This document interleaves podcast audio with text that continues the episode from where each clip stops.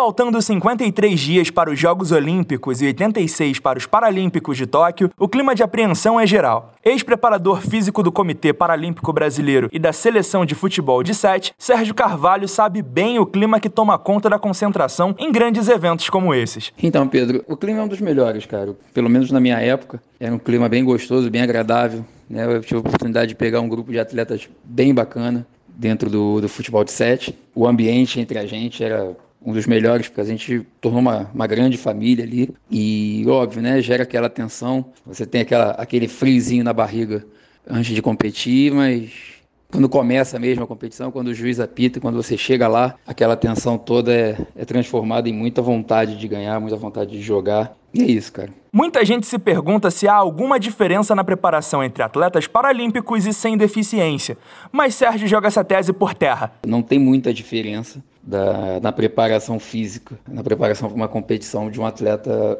paralímpico para um atleta sem deficiência. A diferença mesmo são as adaptações que o esporte e as limitações que o cada indivíduo tem. Né? Então a gente é, adapta o esporte aos atletas para que eles consigam competir.